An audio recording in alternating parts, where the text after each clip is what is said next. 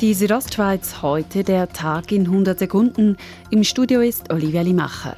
Im Kanton St. Gallen gilt ab Montag eine generelle Maskenpflicht für Oberstufenschülerinnen und Schüler. In Grabünden gibt es eine solche Maskenpflicht bislang nicht.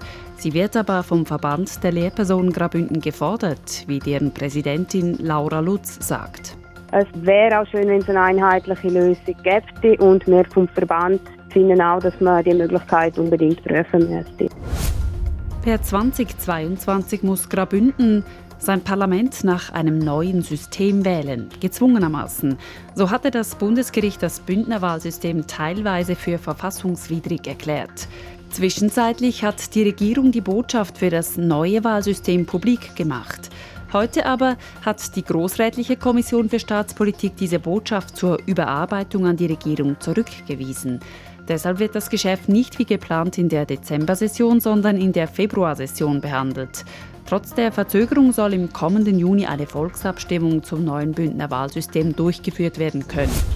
Die Bündner Jägerinnen und Jäger haben auf der Hochjagd im September 30 Prozent mehr Hirsche und Rehe erlegt als im letzten Jahr. Trotzdem wird die Sonderjagd nicht ausgelassen. Damit der vorgesehene Abschussplan von 5560 Hirschen erfüllt werden kann, muss der Bestand weiter reguliert werden, wie der Bündner Jagdinspektor Adrian Arklint sagt. Insgesamt müssen die Jägerinnen und Jäger auf der Sonderjagd noch knapp 2200 Hirsche und rund 200 Rehe erlegen. Das Arosa Humor Festival findet dieses Jahr wegen der Covid-19-Pandemie nicht statt.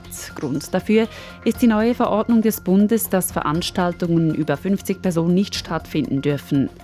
Im Internet werden jedoch täglich Ausschnitte aus den Best-of-Sendungen der vergangenen 28 Jahre gezeigt.